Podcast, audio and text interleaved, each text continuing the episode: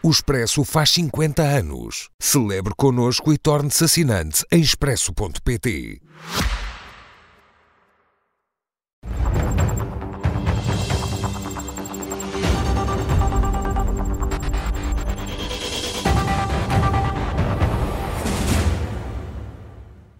com Cecília Meirelles e Mariana Mortágua. Boa noite às duas e bem-vindas. Mariana e Cecília, hoje dedicamos toda a atenção à atual situação financeira. Vou começar por si, Mariana. O Credit Suisse comprava e investia fortemente em ativos de risco, swaps, derivados de crédito, produtos estruturados, etc. Isto aliado à pouca supervisão bancária no país, um colapso mais tarde ou mais cedo era inevitável? Boa noite.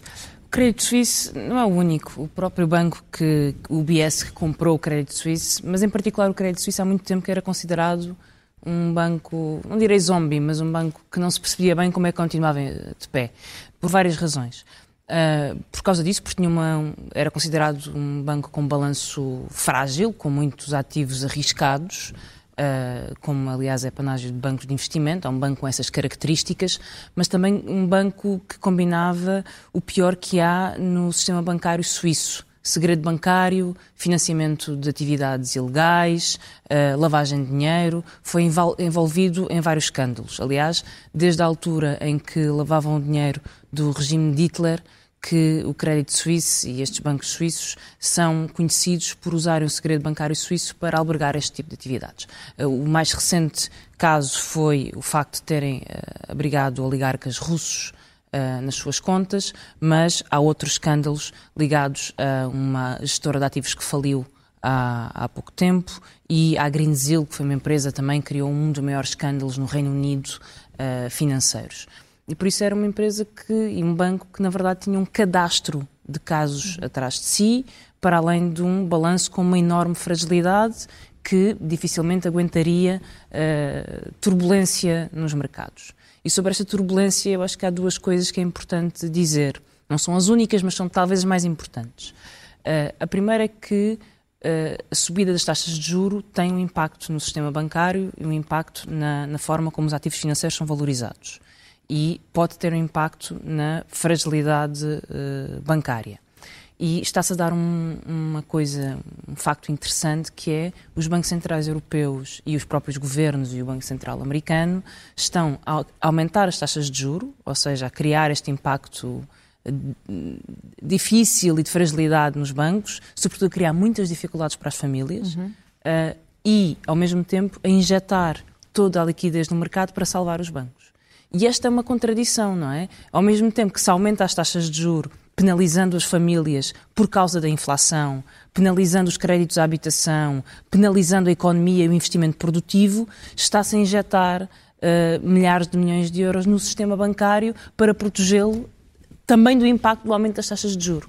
E esta é uma política que não faz nenhum sentido, é uma política errada, que aumenta a fragilidade financeira e que cria enormes dificuldades económicas. Um outro erro, parece-me, é juntar o gigante UBS ao gigante Credit Suisse e criar uma mega instituição que, eh, se tivéssemos aprendido alguma coisa com a crise, era que há bancos que são demasiado grandes para falir e que são um problema para a estabilidade financeira. Infelizmente, foi isso que se fez aqui. Uhum. Uh, Cecília, a supervisão na União Europeia é mais apertada a partir dos 30 mil milhões de ativos. Os bancos já são super, super eh, visionados, mas há alguns, como o Deutsche Bank, o BNP Paribas, que também investem em produtos eh, de risco, como fazia o Credit Suisse. Devemos ter algum receio, até porque estes bancos, além de investirem nesses ativos, também estão expostos ao crédito suíço? Uh, boa noite. Antes de mais, eu acho que temos que ir um problema de cada vez, até porque uh, os, os, casos que surgiram nos Estados Unidos são substancialmente diferentes do meu ponto de vista do, do Credit Suisse, que não é um banco, é bom que se diga, não é um banco eh, dentro da União Europeia, é, é suíço e, portanto, a Suíça não faz parte da União Europeia, portanto, eu distinguiria as duas coisas. Precisamente é que estava a dizer depois, que na União Europeia a supervisão é maior. Depois, a supervisão é maior. Depois, todos os bancos investem em ativos de risco. A concessão de crédito é um ativo do ponto de vista dos bancos implica risco. Por isso mesmo é que os bancos cobram juro. O, o juro é o prémio do risco. Por isso, há, há é ativos que são mais arriscados do que outros. Certo. Agora, porquê é que eu comecei por fazer esta distinção? Porque, curiosamente, aquilo que acontece uh, no banco de Silicon Valley é exatamente ao contrário. É uh, um, um, excesso de uh, investimento num determinado ativo, que são o correspondente às obrigações de tesouro, são obrigações de dívida federal norte-americana e que são um ativo com pouco risco. O que é que acontece? Com a subida das taxas de juro, esse ativo com pouco risco desvaloriza-se. Porquê? Porque as, a, a, a, dívida pública passa a ter uma taxa de juro maior, o que significa que os títulos antigos se desvalorizam. O que aconteceu foi uma desvalorização dos ativos. Portanto, neste caso tem a ver com uma demasiada exposição a um determinado tipo de ativo e não propriamente com o caso, com o facto do ativo ser uh, demasiado arriscada. E, portanto, são coisas substancialmente diferentes, do meu ponto de vista, aquilo que se passou nos Estados Unidos daquilo que se passou com o Credit Suisse. O Credit Suisse, uh, nisto a Mariana que estava a dizer, é, é verdade que não é um banco que tivesse uma reputação excelente, nem é um banco que não tivesse problemas. É um banco cujos problemas se têm vindo a agudizar e que tiveram agora este, esperemos que este seja o desfecho, não sei se será ou não, uh, mas que é, a todos os títulos, acho que será melhor do que um resgate, mas vamos chamar as coisas pelos nomes. Acho que toda a gente percebe que o que aconteceu ali foi um resgate das autoridades suíças. É um resgate através da compra de alguma coisa. Pronto, a gente também pode falar, dizer que, que, que, a venda do Banif ao Santander também pode dizer que não foi um resgate, mas é evidente que o que está em causa é uma intervenção pública, com dinheiros públicos, com dinheiros de um Estado, para que um banco não vá à falência. É isso que está em causa em todos estes casos. Eh, eu gostava só de, de discordar de uma coisa. A, a, a inflação não é provocada pelo aumento das taxas de juro. O aumento das taxas de juro é que é feito para tentar conter um surto inflacionista. E já devia ter tido e mais eu resultado, chamava, tendo em conta que as taxas no, de juros no, estão a aumentar no, sucessivamente. O, o, espaço europeu foi o último a começar a, a, a aumentar taxas de juro. Uh, o, o, efeito nunca é imediato. Uh, nos Estados Unidos está, de facto, a inflação está a começar a estabilizar, como aliás também está na Europa. Se vai descer ou não de forma substancial, não sabemos. Mas há uma coisa que eu também gostava de dizer. A questão aqui tem a ver com o aumento das taxas de juro ser, uh, ser a pique e, estar, e, e, as famílias estarem a sentir isso como, um, uh, por exemplo, no aumento dos, do, do, das prestações dos créditos da habitação. Qual é a questão? Nós já tivemos em Portugal há 10 anos ou há 15 anos, nós tínhamos juros como temos agora. O que, o que nunca tinha acontecido é eles, no espaço de 3 meses ou de 6 meses, passarem de juros negativos ou de zero para uma base de 2 ou de 3%. É isso que está a acontecer. Agora, eu acho que isto devia ser dito com clareza. o mundo em que nós vivemos, que durante eh, mais de cinco anos nós tivemos taxas de juros negativas, ter uma taxa de juros negativa, é preciso dizer isto com esta clareza, é pagar às pessoas para lhes emprestar dinheiro. Uh, isto, qualquer pessoa percebe que isto não pode acontecer durante décadas seguidas e, portanto, o aumento, neste caso, está a acontecer uh, por uma decisão que tem a ver com o surto inflacionista, mas se não houvesse inflação, o normal é que este tipo de estímulos que estava a acontecer, sobretudo na zona euro e que tem a ver com o euro, fosse retirado. No caso dos Estados Unidos foi diferente, teve sobretudo a ver com a pandemia. Uhum. E, portanto, eu acho que muito do que vemos aqui, também é importante ter essa, ter essa noção, uh, tem, ainda tem a ver com os efeitos da pandemia. Aquilo que aconteceu durante a pandemia foi que houve estímulos financeiros muito, muito fortes, sobretudo por parte dos bancos centrais, uhum. mais fortes nos Estados Unidos, menos fortes na zona euro, mas apesar de tudo, muito significativos. Um, e isso permitiu que durante a pandemia, de facto, uh, algo das nossas economias fosse protegido. Eu acho que agora estão, as contas estão lentamente a chegar e, de facto, são, são contas a sério. Mariana, são... vou fazer a pergunta que fiz à Cecília, creio que não foi compreendida. Uh, na zona euro há também bancos de investimento que têm ativos de risco, como tinha o Correio Isso é um risco de contágio ah, para a zona euro. Além disso, são bancos que também estavam expostos ao Credit Suisse. E é por isso que, que era essa a minha pergunta. Devemos recear algum contágio ou então algum impacto na, na zona euro, tendo em conta Deutsche Bank, BNP Paribas, por exemplo? Eu, eu não, não posso e não o farei uh, nunca anunciar contágios e crises, porque uhum. acho que compreendo a responsabilidade dessas afirmações. É óbvio que no sistema financeiro, o sistema financeiro é, por natureza, um sistema interligado. E existem riscos sempre de contágio, quando mais não seja porque as pessoas veem um problema uh, que existe num banco e têm tendência para retirar os seus fundos dos outros bancos. Foi isso que aconteceu nos Estados Unidos da América, em que houve esta questão de uma má gestão do risco, uh, que depois, com o aumento das taxas de juros, com a desvalorização das obrigações, aquele banco teve problemas financeiros e começou a ter uma, uma corrida aos depósitos e teve que ser intervencionado. E depois alastrou para dois outros bancos, não necessariamente por causa do mesmo problema, mas porque eram bancos muito ligados à indústria das criptomoedas, que é muito opaca, que não se conhece o que é, e portanto também houve corridas a esses bancos, e um deles foi inclusive encerrado pelas autoridades de supervisão. Um, e o Crédito Suíço é terceira, quarta vítima desta, desta sucessão. E, portanto, é lógico que há um efeito de alastramento e é isso que, que as entidades de supervisão temem. Mas há algumas inovações na forma como esta crise foi gerida. Eu recordo que em 2008 o governo dos Estados Unidos da América deixou falir o Lehman Brothers. Uh, e, e, isso é que explotou depois a crise. Neste momento, o que Biden fez foi pegar o presidente norte-americano, foi pegar num pequeno banco que era o Silicon Valley, e garantir todos os depósitos. E isto nunca foi feito. Nunca foi feito desta forma. Foi dizer não há um cêntimo de perda nos depósitos. E precisamente para impedir o alastramento da crise. Nessa semana da crise no, nos Estados Unidos, a Fed, que é o Banco Central dos Estados Unidos, deu mais uh, empréstimos de liquidez, deu mais liquidez ao mercado do que durante a crise de 2008. Uh, e, portanto, o que nós conseguimos perceber é que todas as instituições, quer a monetária, quer o governo, se moveram para lançar dinheiro para cima do problema e impedir uma fonte de, impedir contágio. O mesmo aconteceu com o crédito suíço. O crédito suíço é vendido ao UBS com uma garantia pública de 9 mil milhões de euros, embora os acionistas do crédito suíço não tenham perdido um cêntimo, um cêntimo, os contribuintes vão garantir publicamente 9 mil milhões de euros e o Banco Central Suíço aparentemente garante 100 mil milhões de euros de uma linha de liquidez ao UBS e ao Crédito Suíço. Uh, e é aqui que há a contradição que, por um lado, uh, as instituições estão a perceber que a única forma de conter contágio é pagar, pagar em linhas de liquidez, garantir depósitos, e isto leva-nos à conclusão que não é nova, que o sistema bancário é provavelmente o setor mais garantido publicamente que existe, porque ninguém quer comprar para ver uma crise bancária e por isso, quando a coisa aperta, é o Estado que vai pagar e é o Banco Central Europeu que vai pagar, é um setor que tem uma garantia pública uh, quase automática e por isso é que eu acho que tem que ser gerido uh, de outra forma. Mas essa é a primeira consequência. E depois há uma segunda consequência que eu acho que é uma contradição.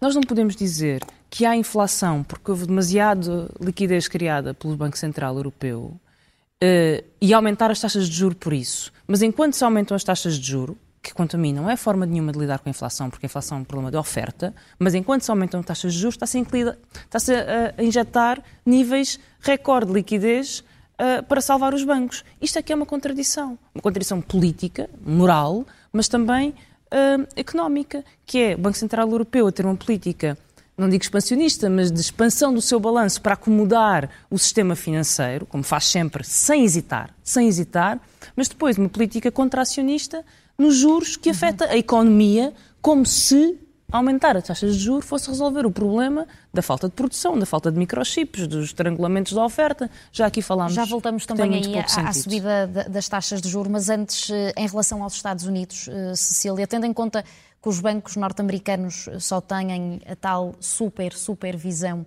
a partir dos 250 mil milhões de dólares de ativos eh, sob sua gestão, claro. Acredita que poderemos ver num futuro, até num, num futuro próximo, mais pequenos e médios bancos a colapsarem?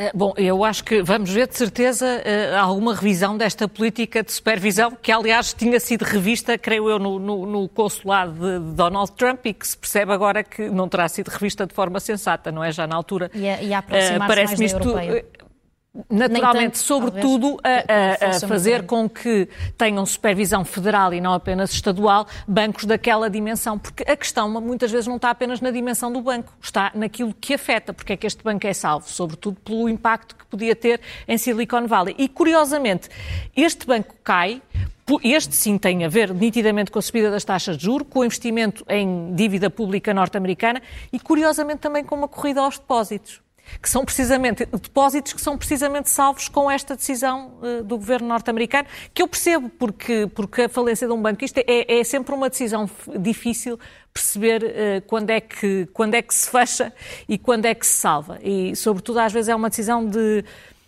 de, de, consequências imprevisíveis. Agora, sobre a questão do contágio, este, no caso do Credit Suisse, lá está, eu acho que o problema vem muito antes da subida das taxas de juros e tem muito pouco a ver. Uh, há aqui um fenómeno que, como é evidente, que é epidérmico, mas não acho que ele tenha a ver com, com esse fenómeno. Eu uh, estava a perguntar do contágio, eu estava a pensar aqui, como é que eu respondo a esta pergunta, uh, dizendo a verdade por aí dura. Eu acho que uh, a pior coisa do mundo que se pode fazer no meio de uma situação como esta é dizer vai haver contágio e lançar o pânico, porque o pânico só por si muitas vezes pode fazer cair um banco que de outra forma não cairia. Portanto, o pânico é bom conselheiro. Agora, eh, eu creio que só, só os reguladores poderão dar garantias absolutas em relação a este ou aquele banco. E isso é a coisa que a experiência me ensinou, é não dar garantias absolutas sobre banco nenhum. Os que Portanto, tentaram falhar. Bateu, bateu à porta errada para, para, para ir vir à procura de garantias, porque uhum. essas, essas, sem dúvida nenhuma, não darei. Eh, é normal, vamos lá ver, o, o, o o que é isso do ativo? É basicamente aquilo que o banco tem, é os créditos que o banco tem, eh, aquilo em que investe, seja crédito a privados, a empresas, crédito para habitação, eh, fundos de investimento, participações em capital de risco, eh, dívida, dívida pública, dívida privada. O que, o que manda, simplificando, o que manda à boa gestão é que estes ativos sejam diversificados.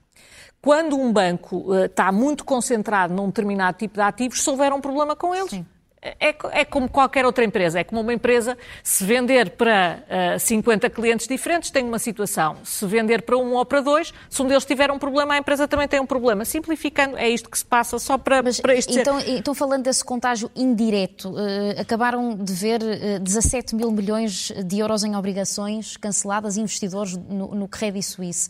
Isso pode chegar à zona euro, tendo em conta a desconfiança que estes é, investidores Bom, de 17 eh, mil milhões de euros em obrigações esses, esses, esses, investidores em obrigações, eh, naturalmente que podem ser de, da zona euro, e, é, e, são, e nós sabemos que são. Agora, vamos lá ver uma coisa, eh, qual era a alternativa? É, para além de se garantir os depósitos, garantir-se todas as obrigações? Eu gostava de lembrar, no caso do BES também houve obrigacionistas que ficaram, e, e parece-me natural, se, se, não já, se já foi aquilo que foi, se, ainda, se o contribuinte português tivesse posto lá muito mais dinheiro para ainda pagar aos obrigacionistas, as pessoas compreendem que ser obrigacionista uh, lhes dá uh, uma situação privilegiada em alguns credores, mas não são depositantes. É evidente que eu acho que quando há um problema num banco, aquilo que é fundamental do meu ponto de vista é a proteção dos depósitos, não é a proteção dos credores. Uh, uhum. Isso parece-me. Tem que haver aqui um equilíbrio. Porquê que, porquê que os bancos são garantidos publicamente? Porque o impacto da falência de um banco é muito facilmente passa para o resto da economia e por isso é que há esta intervenção e não acontece como acontece com como a qualquer outra empresa. Agora, tem que haver aqui um equilíbrio, como é evidente, entre o que é um esforço público e o esforço de contribuinte deste ou daquele país de salvar o banco, com, em relação ao que ao, ao, ao obrigacionista. Quer uhum. dizer, isso parece-me mas... relativamente equilibrado. Não... Também por isso é incompreensível porque é que os acionistas do, do Crédito Suíço são poupados. Uh, embora formalmente aquelas obrigações tenham sido vendidas. Sim, ainda estavam uma, a discutir o preço, não é? Acho que foi preciso alguém explicar que, apesar de tudo, um mau preço Sim, é melhor claro. do que nenhum. Mas, quer dizer, exato, ainda estavam a regatear o preço, mas estava explicitado naquelas obrigações que elas seriam as primeiras a cair caso houvesse um problema. Uh, são obrigações de quase capital, pagavam muito juro por isso, o banco pagava muito por, por esse, por esse risco. Uh, e são investidores institucionais. E a ideia de que é preciso proteger investidores institucionais em qualquer momento, em qualquer falência, cria a ideia de, de facto, que há uma garantia pública sobre toda a atividade bancária. Na hora de receber os retornos, os acionistas privados estão lá, quando o banco vai à falência, há uma garantia pública. Isso parece-me inaceitável e cria, aliás, um problema de risco moral. Uh, mas esse risco moral mantém-se, porque os acionistas do Crédito Suisse, que são, em última análise, os responsáveis pela gestão do banco ao longo dos últimos anos, uh, ganharam, eles perderam porque a ação que tinham vale menos, mas eles mantêm a ação. E agora vão ter uma ação que é do Crédito Suíço mais do UBS. E, e, portanto, não só não perderam o seu investimento, apesar, apesar de, neste momento estão desvalorizadas, mas daqui a cinco anos podem não estar, não é? Portanto, apesar de haver uma garantia pública, haver injeções de liquidez, haver intervenções no mercado, e estas são as intervenções que nós conhecemos, eu não, não ponho de parte, não conheço, não estudei, Uh, de que forma é que o Crédito Suíço, tendo estas fragilidades, não teve já outro tipo de garantias do, do, do, Estado suíço? E, portanto, tal como sabemos que o Deutsche Bank foi sendo aqui e ali apoiado pelo, pelo regime, uh, são governos com muito poder e bancos centrais com muito poder, nós nem imaginamos o que é isso, um, e, portanto, uh, é difícil de compreender como é que os acionistas do Crédito Suíço saem desta história com ações do novo banco, enquanto uh, o banco recebe apoios estatais e, e, e, garantias públicas. Eu acho que esse é que é um risco moral que se torna difícil é, de, mas há, de há, uma coisa aqui que eu acho que vale a pena pensar um bocadinho, e falando da, da zona em que nós estamos e da, daquilo que é a supervisão do, do, Banco Central Europeu, porque apesar de tudo aqui estamos a falar das autoridades suíças. Eu acho que a prioridade para as autoridades suíças, a Suíça é uma praça financeira. Se a gente pensar em, na Suíça, pensem que é em bancos e em chocolates, e portanto, eh, para eles, isto, isto é... Hoje em dia, por acaso, eh, eh, na maior parte dos casos já não, e bem do meu ponto de vista. Na zona euro eh, e na supervisão do Banco Central Europeu é preciso ter consciência de que foram adotadas todo o tipo de soluções. Aquilo que foram as exigências, eh, por exemplo, que foram feitas no caso português, foram substancialmente diferentes daquilo que foram feitas, por exemplo, no caso italiano, para já não falar no, no Deutsche Bank. E, portanto, essa é uma coisa que me preocupa muito, é que as regras sejam iguais para todos, porque eu acho que no passado manifestamente não foram. Deixe-me também ouvi-la, Cecília, sobre a subida das taxas de juro do Banco Central Europeu, que faz subir todas as prestações dos empréstimos. Isto vai ser possível aguentar até quando? É uma bolha que também poderá rebentar. As famílias vão conseguir aguentar isto até quando? Eh, no caso português, que é dos países em que maior percentagem das famílias tem crédito à habitação com taxa variável, eh, é, deve ser provavelmente o país mais afetado por isto e, sobretudo, os créditos mais novos, porque são aqueles que, que pagam mais. Uhum. Qual é a questão aqui? O Banco Central Europeu foi dos últimos bancos centrais a começar a subir taxas de juros. Porquê? Porque dizia sempre que a inflação que era temporária, que era a teoria que nós ouvíamos, ao fim de um ano começou-se a perceber que era um temporário que se estava a prolongar. E, portanto, qual é o problema aqui? É que isto não é. Pode ou não ser um remédio, agora não é de certeza um remédio imediato. E, portanto, ao mesmo tempo que se está a tentar consertar um problema, porque as famílias também não aguentam estarem todos os anos a ter aumentos de 10% em tudo o que é bem, por outro lado, eh, eh, de facto, isto implica um sacrifício que é brutal. Sobretudo eh, num país como Portugal, em que a taxa, como eu estava a dizer, a percentagem de famílias com taxa variável é altíssima, creio que é das mais altas da Europa, e mais, e a percentagem de famílias que pagam empréstimo à habitação é também das mais elevadas, o modelo de aquisição de casa durante muito tempo em Portugal foi este e hoje em dia uh, também não me parece que tenha sido alterado para um modelo diferente e, portanto, isto tem um significado muito grande. Agora, há maneiras de se lidar com isto.